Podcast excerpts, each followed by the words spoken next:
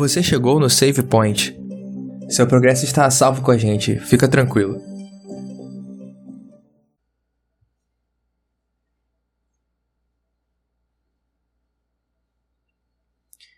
Sejam bem-vindos a mais um episódio do podcast Save Point. Eu sou o Cris e estou trazendo para vocês mais um episódio da nossa lição Contexto Bíblico. Estamos falando sobre o tema fidelidade e o título do episódio de hoje é A Doadora Confiante. E hoje eu não estou sozinho, eu estou com meu grande amigo e primo Alexandre Simões, que não é o Ronald. Por mais que o Thales insista em errar, eu não sou o Ronald. Pois é. Fala, meu amigo Cris feliz de estar de volta. Tem tempo que eu não gravo. Eu gravei, sei lá, acho que deve ter umas quatro cinco semanas atrás. É... Inclusive, eu gravei um episódio sobre Isaac, que eu adorei aquele episódio. Inclusive, eu acho que, se, dos episódios que eu participei, eu acho que foi o melhor episódio que a gente já gravou, cara. Pelo menos dos que dentro dos que eu tava ali gravando junto. Eu gostei muito do, do, do nosso papo ali sobre o Isaac trouxa ou altruísta é, enfim, é, foi, foi bem legal esse episódio. E agora falando sobre outro personagem que eu gosto muito, por mais que ele não seja o protagonista aqui, que é Elias, mas gosto de estudar sobre os reis e sobre essa época dos profetas, é bem legal. Pois é, esse episódio de Isaac foi muito bom mesmo. Se você ainda não ouviu, vá ouvir. A gente é um personagem que não tem tanta tanto registro, né, tantos relatos assim sobre ele, e a gente conseguiu é, puxar algumas coisas assim, tipo, depois dele, né, a gente só fala sobre Isaac no momento lá do, da prova de Abraão, mas a gente conseguiu puxar algumas coisas depois também. E esse tema sobre Elias também é muito legal. Inclusive a gente já ouviu, né, um podcast que falava sobre Elias e que me inspirou a fazer até um, um sermão sobre essa história de Elias também. Não é exatamente essa daqui, porque essa aqui é sobre um, um episódio específico, mas que também é tem seu peso. E também não estamos aqui sozinhos, pois também queremos deixar sempre aberto aqui o canal para o Espírito de Deus para que ele esteja falando para você que está ouvindo a gente e para nós também. Bom, começando pela tirinha, é, a gente tem dois quadrinhos. O primeiro são. Nos dois quadrinhos são duas mulheres conversando. E aí no primeiro a mulher fala assim: Por que Deus pede que o amemos acima de tudo e de todos?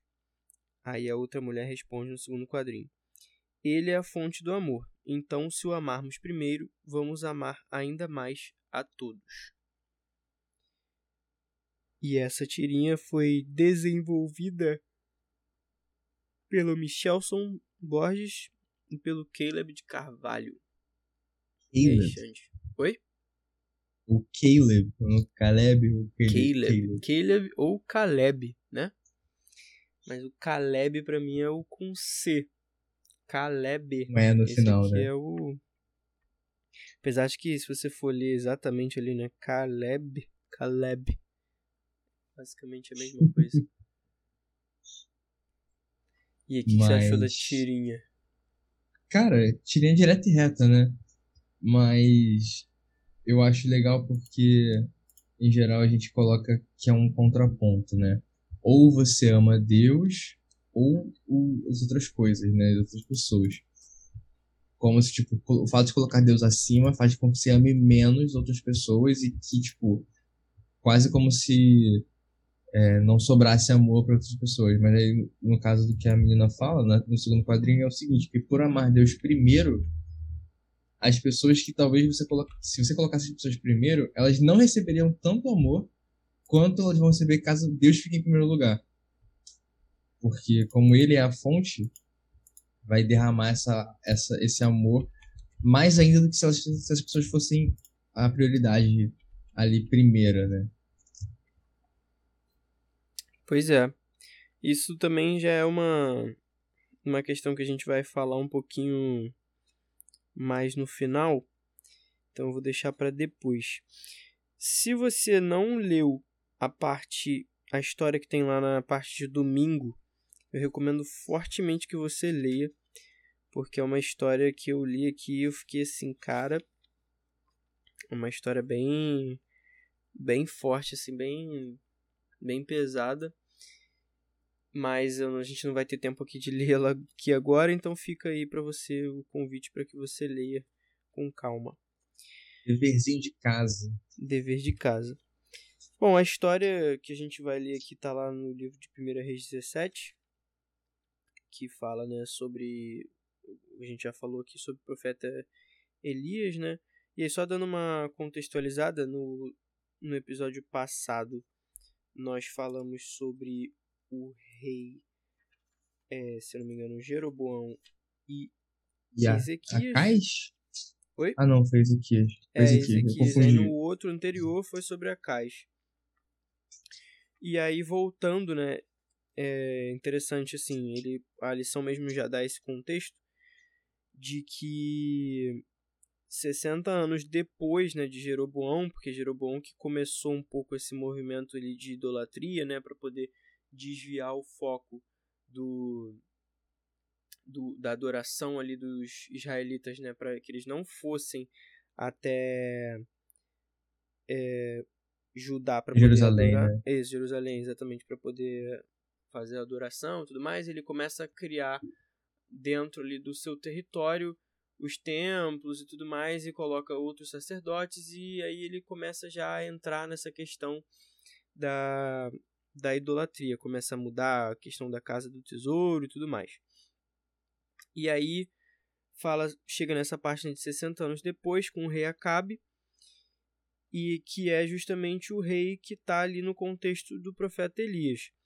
E é interessante que ele, a lição já comenta também que o pai de Acabe que casou ele com Jezabel para poder fazer ali uma questão uma política, né? E aí Jezabel que era muito religiosa ali, adoradora do deus Baal. E que aí Acabe acaba. Acabe acaba. Acabe acaba. É.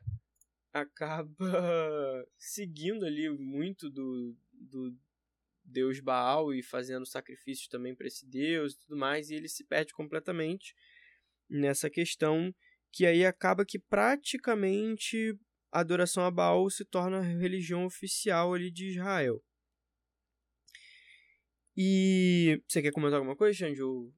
É, então, eu tava até eu tava até lendo meu marido aqui, é, e é até curioso você perceber como isso não para em Acabe, né?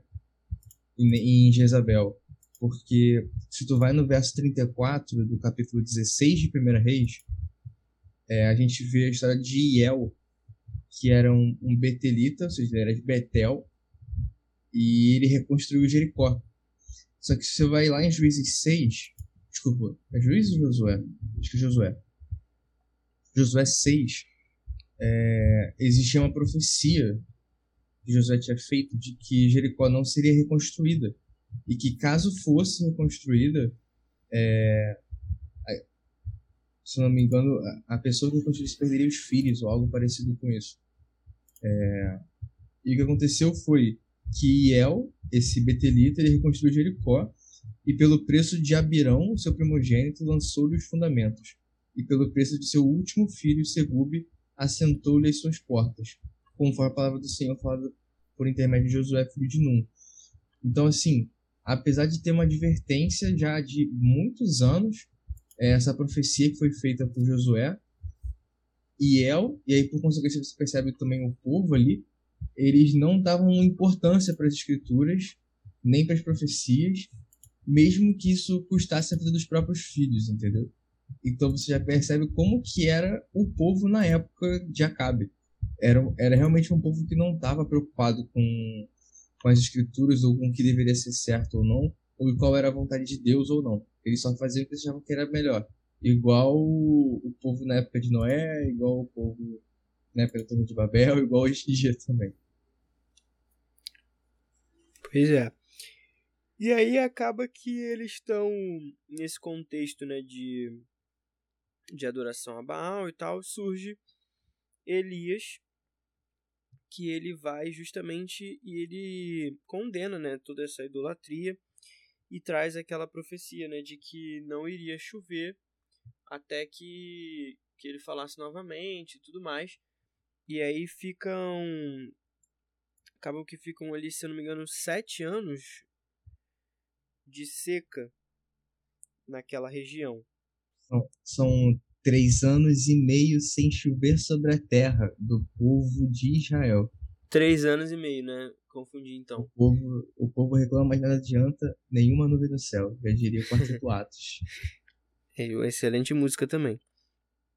Se você não conhece, procure essa música.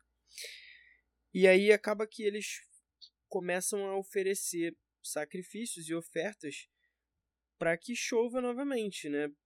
E nada nada disso dá certo. E aí é curioso que a gente, acho que eu já falei isso aqui alguma vez, mas que geralmente o povo oferecia ofertas, oferecia sacrifícios para receber algo. Então assim, as ofertas eram ou para poder é, ter colheita, ter uma boa colheita, é, trazer bênção, né? Ou também justamente às vezes para pedir perdão por algo que tivesse enfurecido, né, os deuses. Então se você vê, estuda algumas outras culturas assim, por exemplo, tipo é, os vikings faziam isso, os egípcios faziam isso, os gregos também faziam isso. Então, assim, várias dessas culturas tinham essas questões de assim, ah, se você quer ter fertilidade, você tem que adorar a Deus e tal, e você tem que fazer ofertas para que isso, para que você receba isso. E aí eu já queria começar com a dando pontapé, né, da primeira pergunta, que assim, a lição traz essa diferença, né, de que as ofertas pagãs, né, têm essa característica e as ofertas a Deus, elas têm uma característica diferente, que elas geralmente são dadas após a bênção, em reconhecimento e gratidão. Ou seja, a gente tem, tentando puxar aqui rápido de memória, a gente tem a oferta que Noé dá depois que ele sai da arca, ele constrói, né, se não me engano, um altar e tal, e oferece uma oferta. A gente tem as ofertas também de Abraão, que todo lugar que ele passava e ele, tipo, pô, até aqui eu cheguei em segurança. E ele ia, fazia um altar ali deixava aquele altar ali. Então, assim, geralmente são ofertas de agradecimento. Não são ofertas de. para prévias, né? Até o, o Jacó, que poderia ser um que fizesse algo prévio, ele coloca ali meio que uma condição, né? Até curiosa, mas assim, ele fala: ah, se Deus me proteger, se ele me abençoar, aí eu vou, tipo, fazer tal coisa, né? Então, assim, meio que ele coloca como depois que eu for protegido, eu vou dar essa oferta em gratidão, né? É, ele poderia muito bem falar, não, eu vou então dar essa oferta primeiro antes para que Deus para que Deus me proteja, mas ainda assim ele não faz isso, né? E aí a pergunta justamente é por que, que é importante né, essa ênfase dessa característica que diferencia né, essas, duas, essas duas ofertas? Eu estava aqui pensando na, na, nas ofertas diárias, né? Você citou, na época do Antigo Testamento, até a vinda de Jesus, e que elas, de certo, de certo ângulo, elas eram feitas antes ou, é, tipo, ou para talvez, dependendo da pessoa, para tentar garantir o perdão, né? Mas se você olhar de outro ponto de vista, as ofertas que eram feitas, por exemplo, de sacrifício de cordeiros, etc., elas estavam sendo feitas é, em cima de uma promessa que já tinha sido feita lá atrás, né? Então elas, elas estavam, na verdade, confirmando algo que já tinha sido dado para eles, que era a promessa. E se você vê é, em outros pontos do Novo Testamento que o cordeiro já tinha sido entregue desde antes da fundação do mundo, né? Então até as ofertas que eram dadas, eram feitas dos cordeiros e tal, elas, elas foram feitas em gratidão e demonstrando confiança na promessa, né? Uhum. Então, então você se percebe que, tipo, diferente do que muitas pessoas pregam, a fé e as ofertas, elas, Deus não, Deus não, não trata a gente de forma irracional, aonde a gente precisa confiar no nada, é, e daí você simplesmente confia no escuro, né? Tipo, você vai dar um passo literalmente no escuro, mas não é assim que as coisas funcionam, né? Deus, ele, ele, na real, ele fala, né? Tipo, provai, né? Me provai. Provai e vede, né? Então, tipo, fazei prova de mim. E ele se coloca nessa posição que ele não precisaria se colocar, que é uma posição desconfortável, né? De ser, ser, ser provado. Eu não gosto de fazer prova, né? Fazer prova é algo que, por mim, se, se precisar, não faço nunca mais. É, só o estresse que foi a faculdade inteira, mais o TCC, é, que é uma grande prova de um ano, né, que é o TCC, que é algo que é ruim, é desconfortável, você precisa ficar ali é, tendo que demonstrar o, o, seu empenho, o que você sabe daquilo, as suas, as suas competências, e Deus se coloca nessa posição de, de ser provado, né? Então, é muito curioso como, diferente dos outros deuses, que eles esperam que os homens se provem né, de acordo com as mitologias, né, os homens precisam provar o seu valor para que os deuses os ajudem, né? Uhum. Enquanto Deus se coloca na posição contrária, onde ele se coloca à prova para mostrar para o homem como ele é uma ele é confiável e que eles podem depositar toda a confiança nele, né? E isso fica muito muito perceptível nas tipo, a gente já falou isso aqui outra vez também sobre como Deus é um bom educador, né?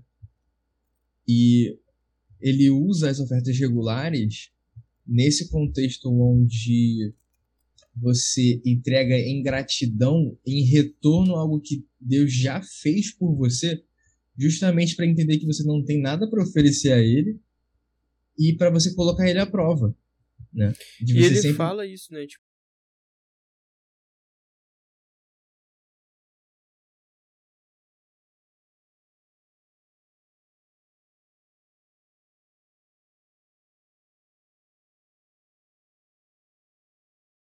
Malaquias, Malaquias 3, eu acho. É, é logo no finalzinho do, do, do Antigo Testamento. Deixa eu, ver, deixa eu pegar aqui cravado pra você, porque eu acho que na lição dos adultos, acho que eu até cheguei a passar por esse texto lá na igreja que eu tô frequentando. Acho que é 3.10. É isso mesmo. Trazei todos os dízimos à casa do tesouro para que haja mantimento na minha casa, e depois fazei prova de mim, diz o Senhor dos Exércitos, se eu não vos abrir as janelas do céu, não derramar sobre vós uma bênção tal, que dela vos advenha a maior abastança. Malaquias 3.10 Uhum. Então ele se coloca realmente à prova, né? Tipo, não prova ninguém. Ele mesmo se coloca nessa condição, né? Isso é muito interessante. Sim. É, é, é Deus sempre tomando prejuízo, né? Uhum. Vindo, de uma, vindo de, de uma cultura onde a gente. A gente falou muito sobre isso também no episódio sobre Isaac, né? Do, que, doador altruísta, né? Que às vezes Isaac era colocado como trouxa, né?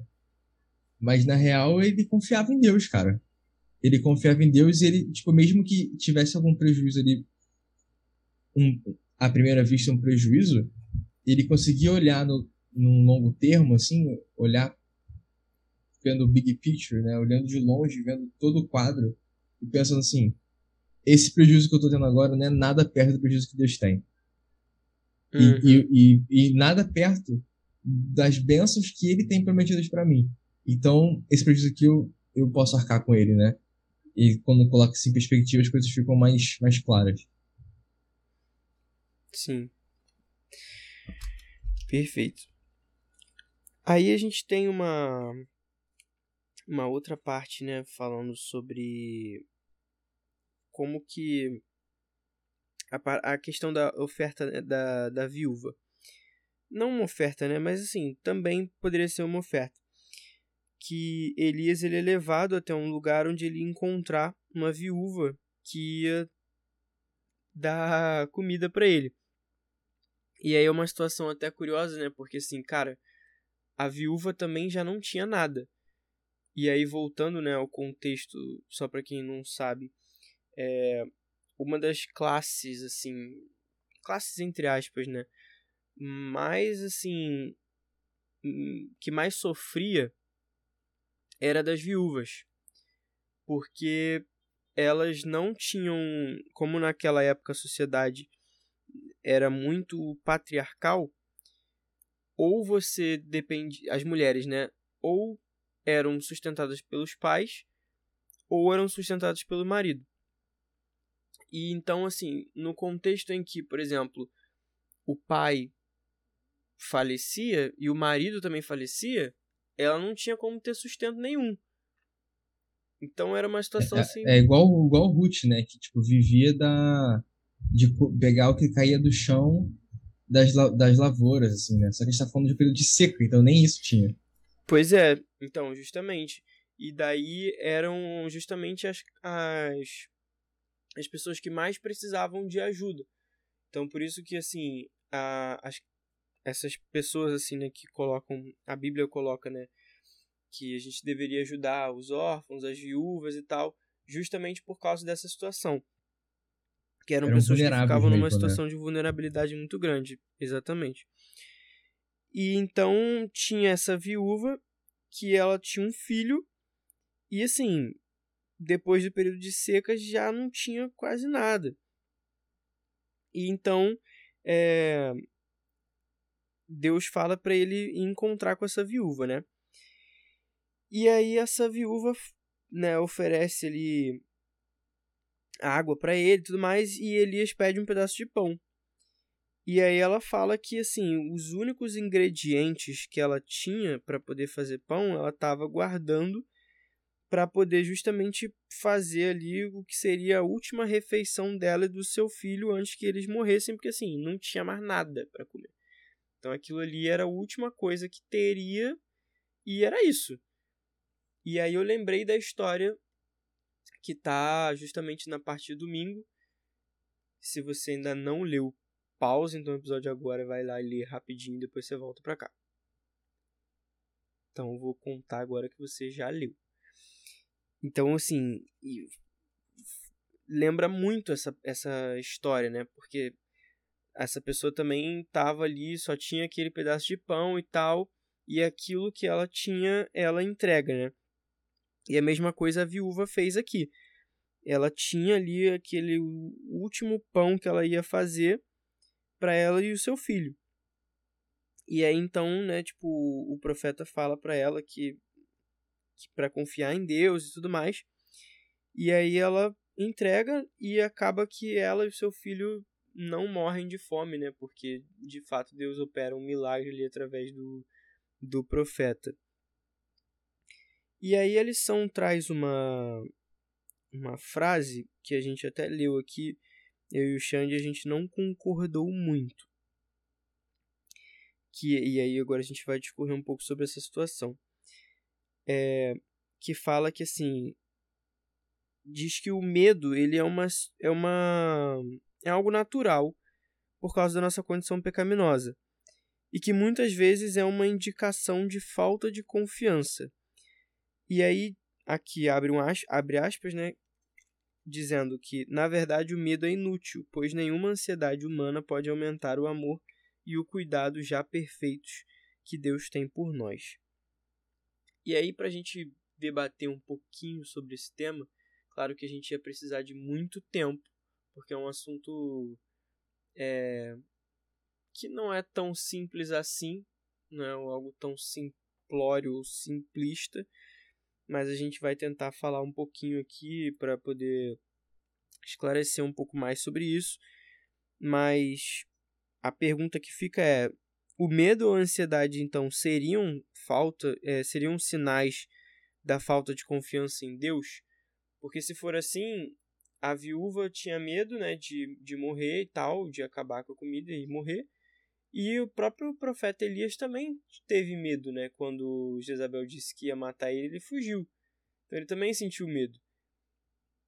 E aí, como é que a gente fica, Xande? O que, que você tem a, a dizer sobre isso? E também depois eu vou tecer os meus comentários sobre. Cara, eu particularmente acho muito complicado cravar, por exemplo, que o medo é inútil ou que eu sei que não foi o caso aqui do texto, porque ele, ele, não, ele não crava que é em todas as oportunidades, né? Mas que em parte das vezes é, o medo e a ansiedade podem significar falta de confiança em Deus, né? Então, assim, eu acho que dá para concordar em parte, mas não com tudo, assim. Eu, pelo menos, não, não consigo concordar com 100% dessa afirmação. É, é óbvio que existem casos e casos, né? Existem casos onde, tipo, de fato, falta aquele último, aquele último passo onde realmente falta confiança em Deus e o, e o medo das coisas darem errado, né? Mas eu também penso que, assim, tipo, o medo, o medo é um instinto de sobrevivência, né?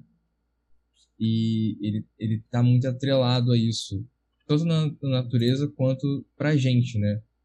É, e muitas vezes o medo é o que nos mantém vivos. Você vê, tipo, em tragédias, assim, né?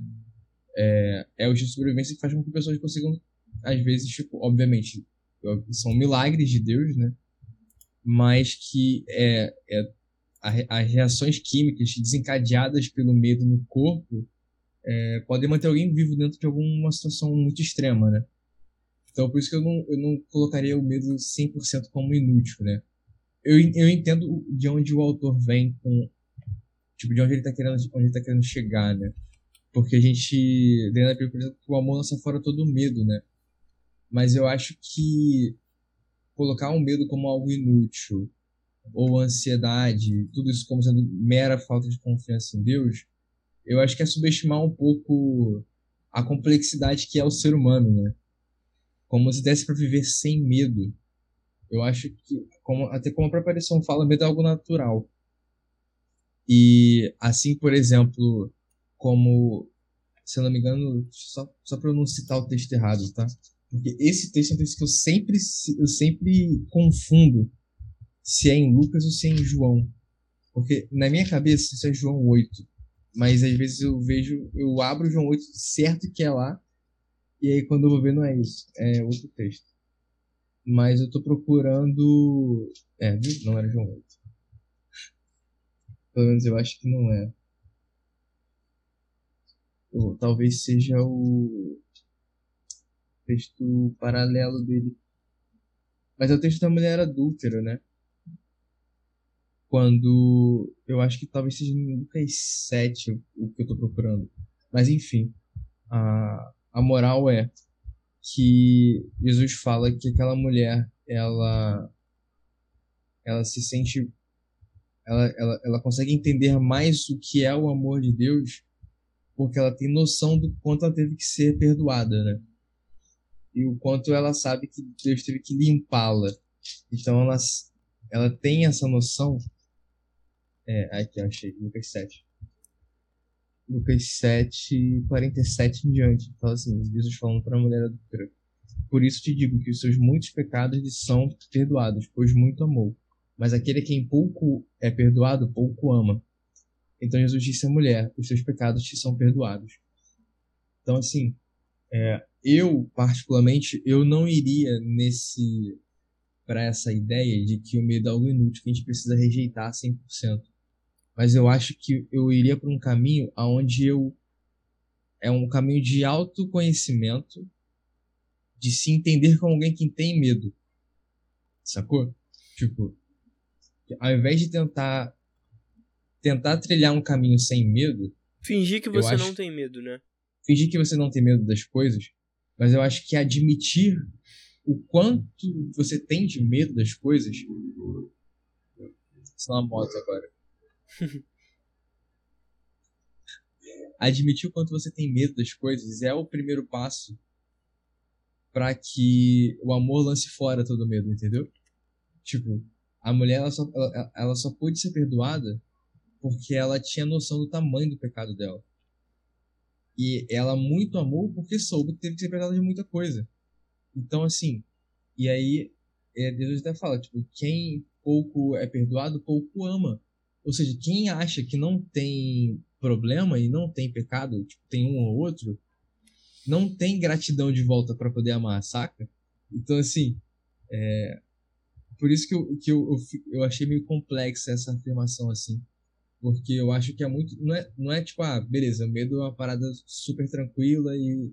Não é tipo isso, mas é, eu acho que é entender que o medo existe, que a gente precisa lidar com ele, mas que existe um amor que lança fora esse medo. Mas primeiro a gente tem que admitir que ele tá lá, né? Sim, pois é, também eu, eu entendi o que você falou e acho que faz muito sentido. Porque se a gente. É aquela questão, né? É, o primeiro passo. É, é aqueles passos, né? Eu não lembro agora exatamente do que, mas o primeiro passo, assim, para você ter. Não sei se você lembra o que, é, mas, por é, exemplo, o primeiro é, é, tipo, é a negação. Tipo as, tipo as, fases, tipo as fases do luto? Tipo, Isso, exatamente. Tipo as fases Sim. do luto, exatamente. Então, assim, por exemplo, o primeiro é justamente a negação. E aí eu acho que você meio que partir do ponto de que, ah, não, então beleza, se a gente não pode ter medo de nada, não vou ter medo de nada. Só que no fundo você tem medo. E aí é como Sim. se você estivesse varrendo um negócio para debaixo do tapete que vai ficar lá e você não vai lidar nunca com aquela situação. E às vezes também você pode partir para um, um, uma abordagem perigosa, né? Foi o que você falou. É, você sair, tipo, ah, não, não tenho medo de nada, então não tenho mais medo de nada. Quando no fundo, às vezes, você pode ter medo, porque o medo pode realmente ser uma questão de sobrevivência para você, né? Então, você partir por esse caminho também é um negócio meio complicado. Então, eu acho que realmente a solução é você fazer essa autoanálise, você conhecer e entender, né? Tipo, não, poxa, quais são as coisas que, que eu tenho medo e, por exemplo, eu uma vez eu ouvi uma frase que eu achei muito interessante, assim, o medo o medo ele é um negócio natural, de fato, que a lição até traz essa, essa questão. Mas é, você só não pode deixar que ele te impeça de fazer as coisas que devem ser feitas.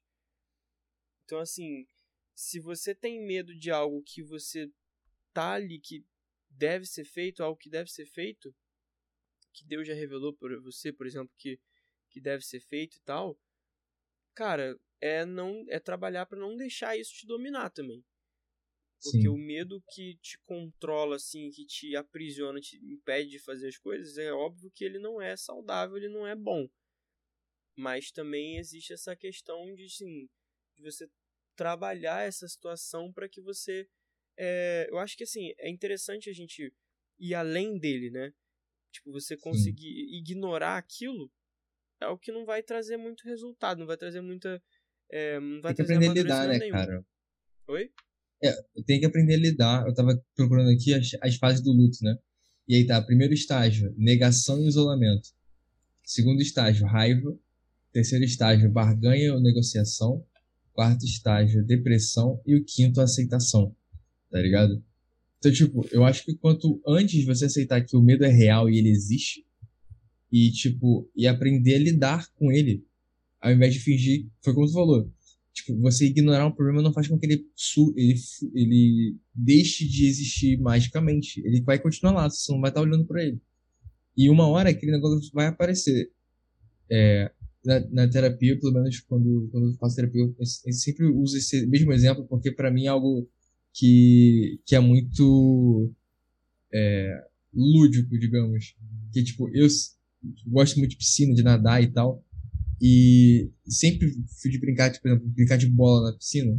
Você vai afundar a bola debaixo d'água e existe uma coisa chamada empuxo. E o empuxo, uma hora você vai se distrair ou não vai ter força para segurar.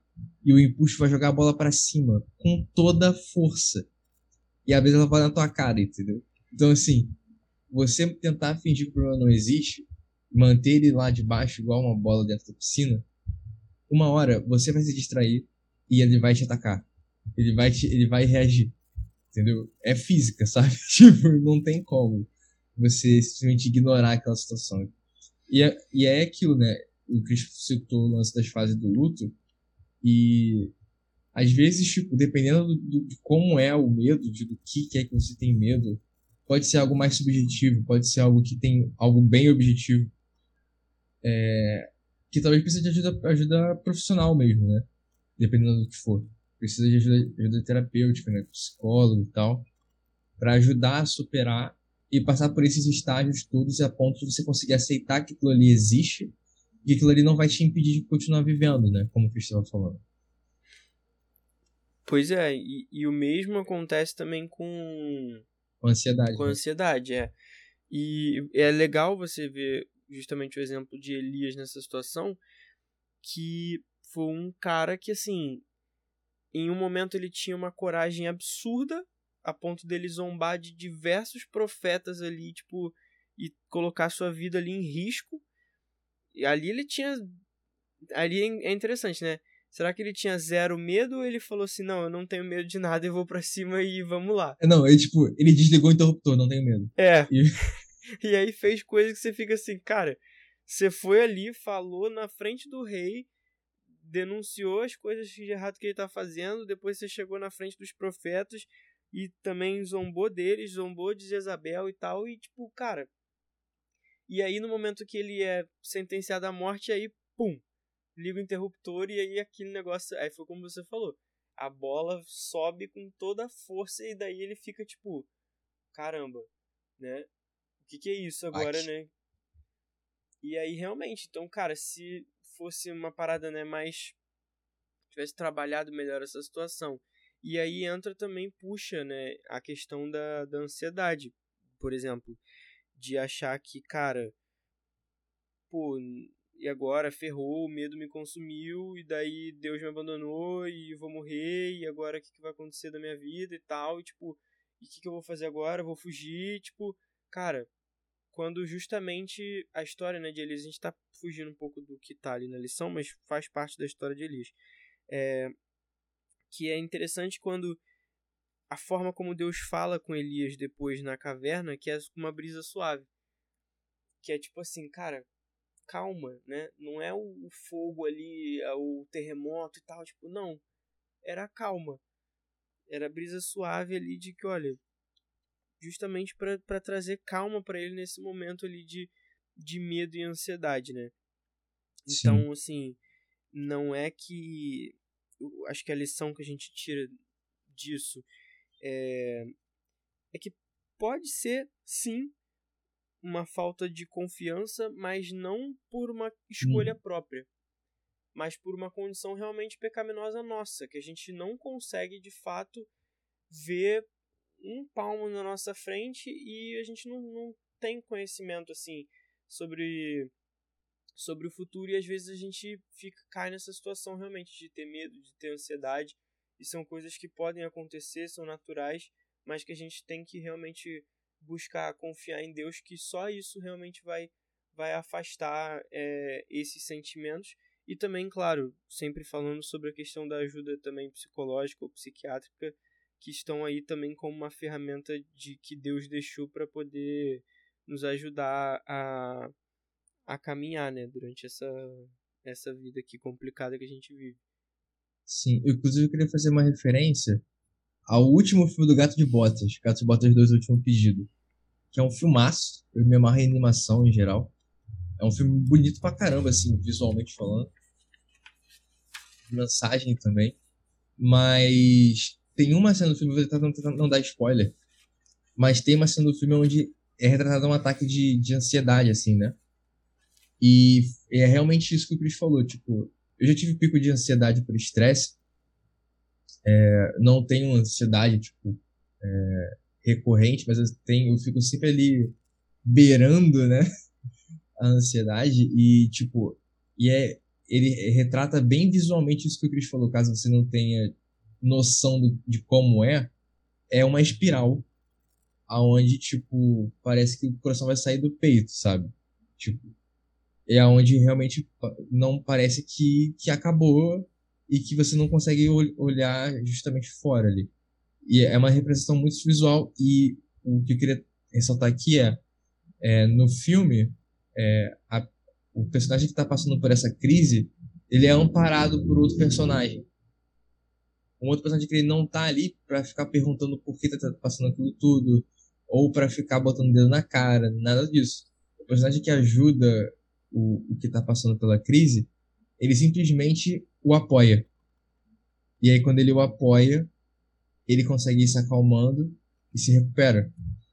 Então, tipo, é, é muito remanescente de, de, como Deus também, tipo, ao invés de tentar partir para algo mais agitado, ou algo que talvez, tipo, tentar balançar a pessoa, nada do gênero, ele vai para brisa suave. E vai até que eles acalme e que consiga retomar, sabe? É... Quem assistiu o filme sabe dessa cena que eu tô falando. Quem não assistiu, depois vai procurar para assistir, que é, que é muito bom.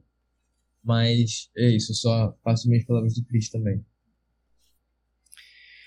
É, é assim, de que é, é bom você cercar de pessoas também que, que vão estar lá para te apoiar quando for necessário e não simplesmente julgar ou sair perguntando. Às vezes, tipo, nesses momentos difíceis é bom você ter uma rede de apoio mesmo, alguém que vai conseguir ter empatia o suficiente para para ser alguém que vai te ajudar nessa situação, ao invés de te jogar mais no buraco.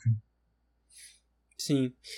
E é interessante como que realmente isso faz toda a diferença, assim, você ter pessoas e você.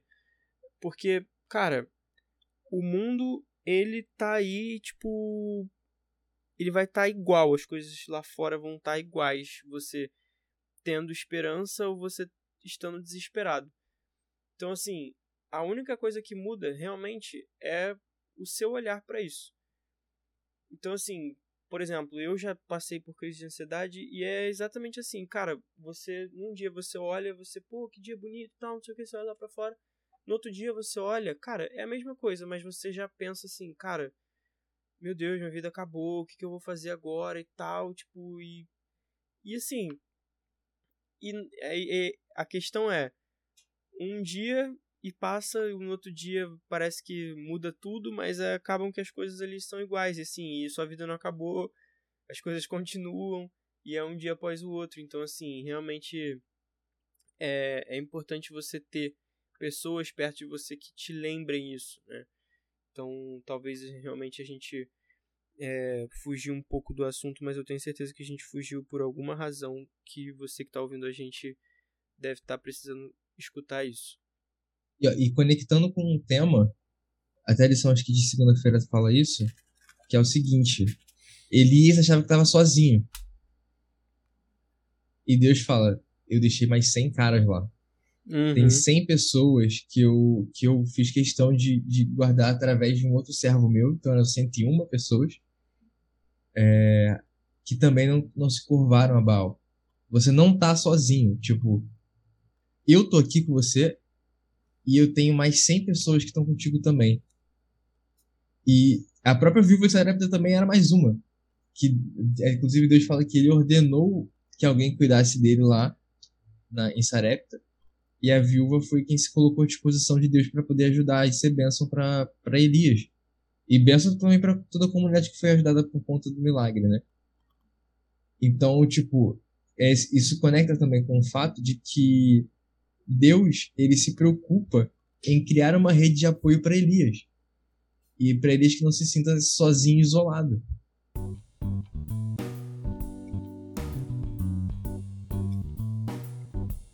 Chegamos no nosso momento hipertexto.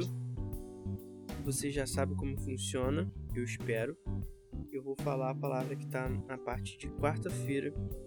E aí o Xande e eu também vamos dizer a primeira palavra que vem à nossa mente. E a palavra dessa semana é oferta.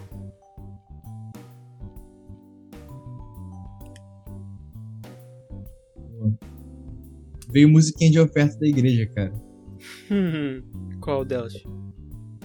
A da, da igreja de olaria, que é onde a minha esposa frequentava. Que é. Vou devolver com. Como é que é? o meu louvor, devolver em adoração, vou devolver as minhas ofertas. Como é que era? Ah, não vou lembrar do resto. Mas enfim, ele fala, tipo, vou devolver com meu serviço enquanto fôlego existir. Pois reconheço que tudo de bom provém de Deus. É uma parada assim. Interessante, essa eu nunca tinha ouvido, não. Cabeça. Essa é, é, é, é a de que já há uns bons anos, pelo menos desde que comecei a namorar ela, já era essa música. é, a palavra que veio na minha cabeça foi graça. Eu não sei porque, eu acho que eu, eu tinha lido a palavra antes, mas aí eu, eu, por alguma razão, achei que a palavra seria graça. E aí, uhum. quando eu uhum. puxei e vi que era oferta, eu falei, ué, não era graça? E aí, acho que a palavra que veio na minha cabeça foi graça. Mas então. Que veio na minha cabeça. Na minha cabeça também veio a música Moriá, né? Sem sangue, sem entrega, não há perdão. Ah, é. Tem sangue junto com a oferta. Essa é boa também. Muito boa essa música. Continuando, nós vamos para parte que eu falei no início, né? Sobre essa questão de colocar a Deus em primeiro lugar, né? Tipo, e amar a Deus sobre todas as coisas. É, a lição traz um pouco essa, essa questão e também a gente tá passando sobre essa questão dos 10 dias de oração. E aí o, o título né, da revista lá que tem é o primeiro Deus. E aí justamente reforçando né, esse hábito é, que a gente que é bom a gente buscar né, de, de fazer primeiro nosso culto, né, de buscar Deus em primeiro lugar no nosso dia e depois a gente fazer as nossas coisas. E aí eu queria perguntar para o Xande, né, se primeiro se ele ele já comentou, né, no início sobre essa questão. E é, mas aí eu queria perguntar de novo se você acha que faz sentido isso é, de buscarmos em primeiro lugar, né, a Deus, o reino dos céus e que as demais coisas serão acrescentadas. E se você tem, sei lá, algum exemplo, alguma história assim, pode ser sua ou de alguém que você vê que, tipo, cara, faz a diferença realmente isso na minha vida. Ou fez na vida de uma pessoa que você conhece.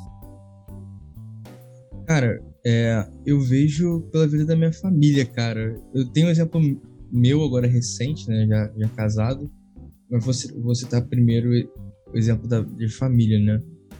É, as contas lá em casa nunca foram super é, como eu posso falar, nunca foi de sobrar muito, assim, né? A gente sempre viveu ali tendo o suficiente, né? E, e isso, para mim, eu acho que é uma, é uma grande prova, porque no dia a dia eu aprendi muito com, com a minha mãe sobre organização financeira, né? E principalmente sobre a importância de fidelidade a Deus nos dízimos e nas ofertas. A gente já passou por maus, é, maus bocados assim lá em casa, mas nunca faltou nada. Tipo, a gente já ficou apertado durante vários meses e tal, mas nunca faltou. Deus nunca deixou faltar nada, cara. A gente nunca ficou sem, tipo, ah, sempre tinha alguma coisa. Então, isso foi algo que eu levei pra vida, sabe? Tipo, é, é muito hábito, disciplina, né? Então, assim, desde, desde novo, assim, é, minha mãe sempre foi ali muito em cima para ensinar a gente tanto na parte de devoção, né, tipo começar o dia com o pé direito ali, né, com Deus, e também na parte de dízimos e ofertas. Então, tipo, desde que eu comecei a estagiar, trabalhar com tipo, eu, eu, já quando eu ganhava mesada tirava também, mas era era aquilo, né, não era muito. Mas aquilo ali foi o que, o que foi de, de suporte para quando eu tivesse o meu próprio dinheiro eu sabia o que fazer, né? Então. E aí Deus vai abençoando, cara. Tanto que, tipo, enquanto eu tava. Enquanto eu tava antes de casar e tal, já tava trabalhando, enfim. É, às vezes as coisas apertavam ali lá em casa e, tipo, Deus me abençoava a ponto de eu conseguir ajudar, ajudar em casa e conseguir. Quando eu saí também fiquei preocupado, porque eu tava ajudando bastante em casa, mas eu já tô, já tô, casado já há mais de um ano e as coisas na casa, tipo, por mais que a gente nem sempre tá ali, né, como eu falei, sobrando dinheiro, mas eu vejo que as coisas fluem, é, sempre tem comida na mesa, sempre tá com, as coisas estão em dia. E vejo como Deus cuida nos mínimos detalhes, sabe? No, nosso primeiro mês de casado foi um mês muito complicado, assim.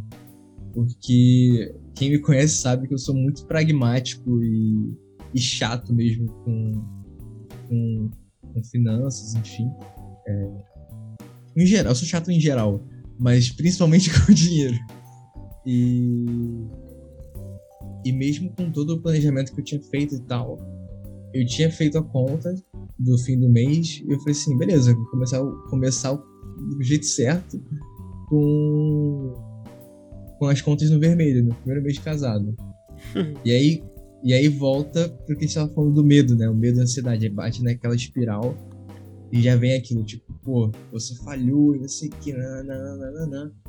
Enfim, foi uma preocupação e aí eu tava naquela, não conseguia dormir direito. E aí Grace, minha esposa, tipo, a gente tava aqui, aqui no escritório onde eu tô gravando esse episódio agora. A gente sentou aqui no chão. E a gente conversou, chorei, ela chorou. E no fim de tudo, a gente falou assim: tá, Deus vai dar um jeito. A gente tá sendo, a gente tá sendo fiel, a gente não sabe como as coisas vão se resolver, não tem, tipo, para quem pedir. E, irmão, confia. E aí foi papo de assim, no dia seguinte, dois dias depois. Foi o dia seguinte, cara. Um, um amigo meu que, tipo, que. Ele, ele tinha esquecido de, de, de dar. Ele tinha ficado de dar um presente de, de casamento. Ele mandou mensagem, pô, cara, esqueci de dar como é que, era, como que é o, a conta mesmo. Ah, a conta é X e tal. Ele, beleza. Aí ele fez o pix do valor que eu precisava. pra fechar a conta. E eu, eu, eu parei assim, eu fiquei olhando a mensagem assim no celular, eu falei assim, não, pô. Aí não. tipo, desabo, né? Porque a gente tá tão preocupado em, em, tipo, em fazer valer, né? Em, tipo, em, em, em, ter tudo programado e tal. Mas às vezes as coisas fogem do controle, e aí o medo toma conta, a ansiedade toma conta. E aí é o que a gente tá falando aqui desde o começo, né? Foi um momento onde, tipo, Assim como às vezes acontece o contrário, onde eu, eu sou a pessoa que dá apoio, mas nesse dia foi a minha esposa que teve que dar o apoio. E ela deu apoio, eu consegui acalmar, e a gente conseguiu juntos colocar isso na mão de Deus. O que aconteceu foi que as coisas se resolveram. E desde lá, desde então, tipo, não teve um mês onde as coisas atrasaram aqui em casa, onde a conta não fechou no vermelho mais. Consegui me organizar melhor. E e, cara, foi um aprendizado. Porque, tipo, nesse dia, nesse mês, assim, eu, eu entendi que Deus é quem sustenta. Eu já preguei muitas vezes falando disso. Eu tenho uma pregação que eu gosto muito, que eu fiz sobre, sobre Jacó, falando sobre a mudança do nome dele para Israel, que significa Deus sustenta, enfim. Eu sempre preguei isso, mas em, mas em no, no final de fevereiro do ano passado eu vivi isso eu entendi que não é o meu salário que sustenta essa casa. E que na real é Deus. E aí, cara, é, isso me, me, me, aliviou de uma forma bizarra. Porque, tipo, às vezes eu vou fazendo as contas e tal, mas eu fico mais despreocupado hoje quando às vezes eu fico com prognóstico que eu acho que vai ficar apertado e tal. Mas eu sei que deixou no controle. E nunca faltou nada que a gente teve um mês aqui, acho que o Chris, eu cheguei a comentar com o Cris, que a gente perdeu uma boa parte da nossa dispensa por conta de traça, que veio escondida na embalagem. E aí as traças se espalharam na nossa dispensa quando a gente viu, perdendo um monte de coisa. A gente teve quase tudo fora. Então, tipo, a gente perdeu uma compra de mês, assim.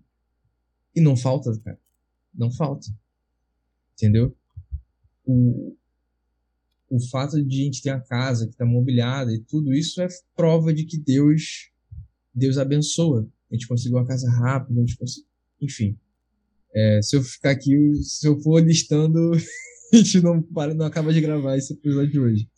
Mas o fato é que na minha vida hoje eu tenho visto como Deus é, abençoa, mesmo quando as coisas não são. Não tô falando que a gente vive com regalia, tá? Longe disso. Mas a gente sempre vive com o que a gente precisa. E, e eu, eu vejo como Deus sustenta a, a minha família hoje e vai continuar sustentando se Deus quiser. Legal. Uma baita de uma história. Então, fica aí a dica para você, para que você também busque né, a Deus em primeiro lugar e assim a gente sempre tenta resolver as coisas antes do nosso jeito e aí em último recurso a gente usa procura a Deus, né? E que a gente possa realmente inverter essa é, a ordem disso, né? Que a gente procure a Deus primeiro, que aí as coisas vão acontecendo e que a gente não vai precisar ter esse é, não vai ter esse último recurso, né? A gente Deus já vai ser o nosso Sim. primeiro recurso sempre. É. Não é fácil, mas vale a pena, cara. Pois é. E por hoje é só. A gente fica por aqui com esse episódio. Queremos agradecer a você que nos ouviu até aqui. Pedir para que você nos siga nas nossas redes sociais, né? principalmente no Instagram, que é podcastsavepoint, para você poder interagir conosco por lá. Se você tiver alguma dúvida, pode mandar um direct para a gente. A gente às vezes, a gente sempre tenta responder rápido, tá? Se a gente não responder, é porque provavelmente a gente se perdeu aqui na nossa rotina e não viu a mensagem, então pode mandar de novo. Se você tiver alguma sugestão também, dica, pode mandar para a gente. A gente tem também nosso e-mail que é pod.savepoint.gmail.com Nós também estamos no site da Contexto Bíblico, que você pode achar o endereço na lição também. E é isso, agradecemos mais uma vez por você nos ouvir. Nos vemos no próximo episódio e até mais.